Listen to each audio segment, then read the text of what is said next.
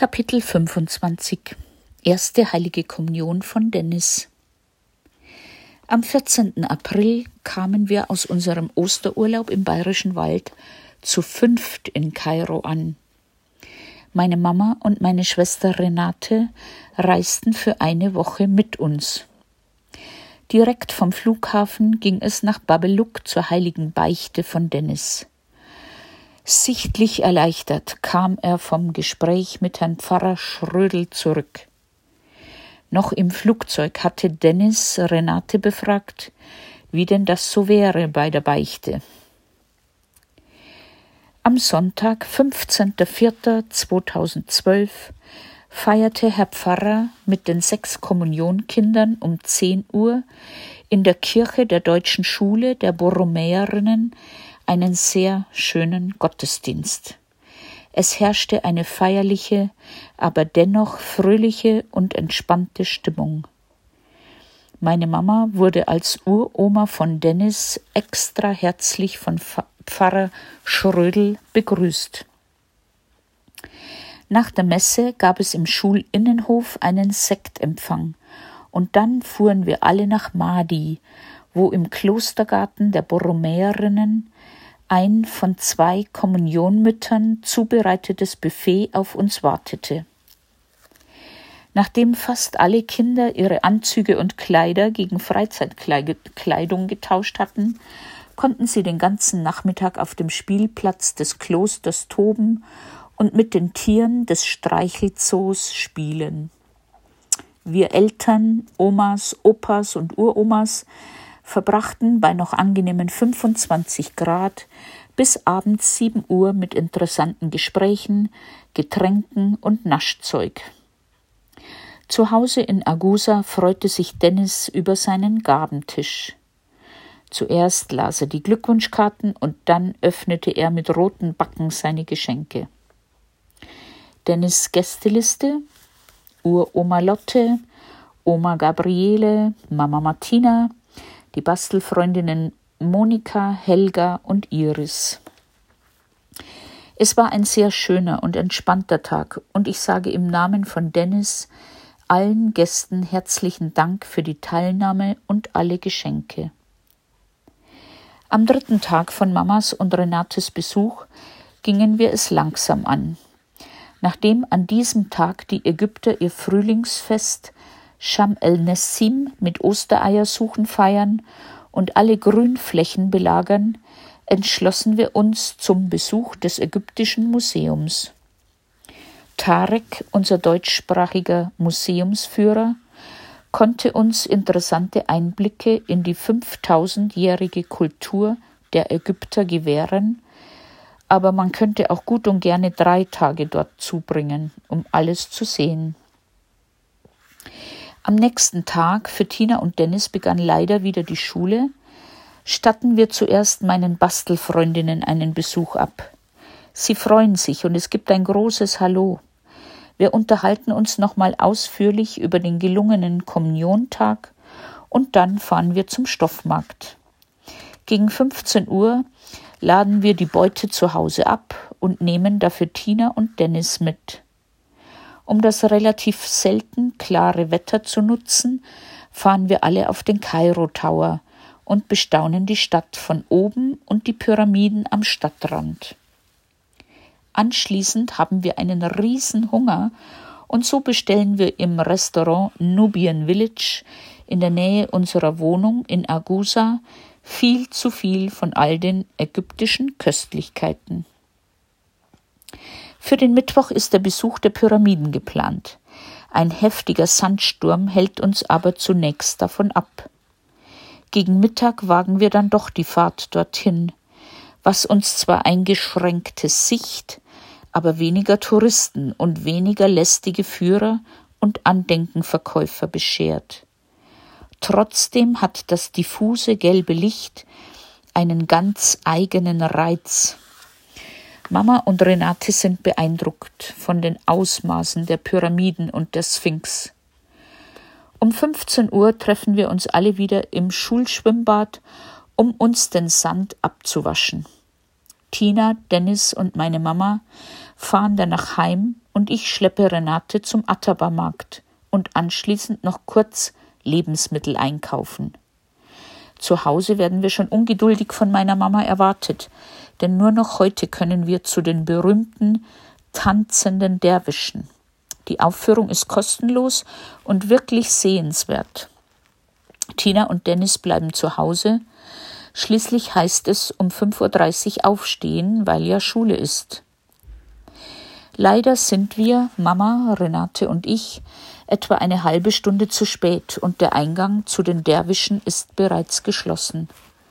Ein geschäftstüchtiger Ägypter nimmt uns 60 Pfund, also ungefähr 7,50 Euro ab und führt uns über einen Hintereingang in den ersten Stock. Dort können wir zwar alles bestens von oben sehen, müssen aber die eineinhalb Stunden stehen um auch meiner Mama noch einen Eindruck der orientalischen Märkte zu vermitteln, gehen wir kurz vor 22 Uhr noch ein bisschen in den Khan Khalili Markt. Renate ersteht silberne Sandalen für ihre Tochter Jessica und meine Mama kauft sich einen hübschen Frotte-Bademantel für umgerechnet 8 Euro. Die Freude, dass wir gleich ein Taxi finden, ist schon nach kurzer Zeit zu Ende. Ich stelle den Fahrer zur Rede, da wir uns in die komplett entgegengesetzte Richtung bewegen. Er will mir auf Arabisch weismachen, dass er nur den Stau in der Innenstadt umfährt.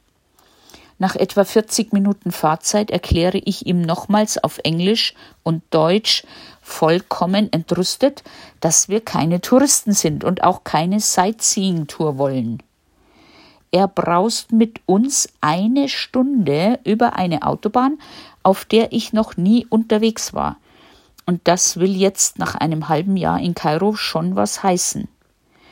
Ich dirigiere den Taxifahrer genau vor unsere Haustüre in der Hoffnung, dass unser Hausel Mohammed vor der Türe sitzt und wenn nötig helfen kann. Und Gott sei Dank, so war es auch. Zu meiner Mama und Renate sage ich, sie sollen sofort das Taxi verlassen und ins Haus gehen. Ich gebe dem Fahrer anstatt der angezeigten 66 ägyptischen Pfund nur 15. Der übliche Betrag für die normalerweise 15-minütige Strecke und gehe schnurstracks in unseren Hauseingang. Da kommt der Taxler, etwa 30 Jahre alt, schon hinterher und fordert lautstark das restliche Geld. Mohammed schreit ihn an, und auch ich und Renate wehren uns hartnäckig in bestem Englisch. Meine Mama, ganz diplomatisch, sagt immer wieder Ach, gebt's ihm halt sein Geld. Nein, da geht's ums Prinzip. Es ist meine erste reelle Chance, diesen Abzockern einmal die Stirn zu bieten. Es kommen noch zwei oder drei weitere Männer an, die versuchen zu vermitteln. Renate und ich bleiben aber knallhart und bauen uns demonstrativ auf der dritten Stufe unserer Treppe auf. Der ganze heftige Streit dauert etwa eine halbe Stunde, aber wir sind siegreich. Der Kerl wird sich wohl nächstes Mal seine Fahrgäste genauer anschauen, bevor er sie derart betrügt.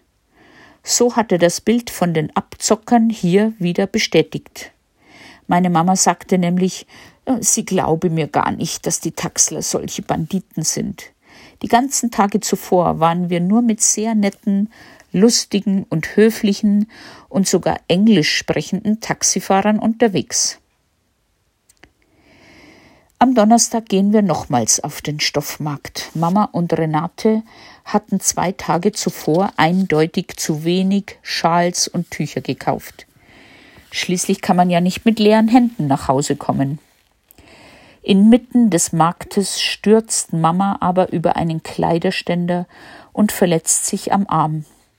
Zu Hause stellt sich heraus, dass das Handgelenk gebrochen ist. Schmerzhaft zwar, aber Gott sei Dank muss sie nicht ins Krankenhaus. Wie jeden Tag treffen wir uns alle wieder im Schulschwimmbad. Spontan entschließen wir uns zu einer Filuckenfahrt. Das ist ein Segelboot auf dem Nil. Das war ein sehr, sehr schönes, ruhiges und noch dazu erschwingliches Vergnügen. Eine Stunde für 65 ägyptische Pfund. Mama hatte keine Angst und Renate konnte gar nicht glauben, wie still es auf dem Boot ist. Die lärmende Stadt Kairo ist ganz weit weg. Getränke und ein paar Schokocroissants vom Bäcker Mubarak machten daraus ein kleines Picknick auf dem Nil.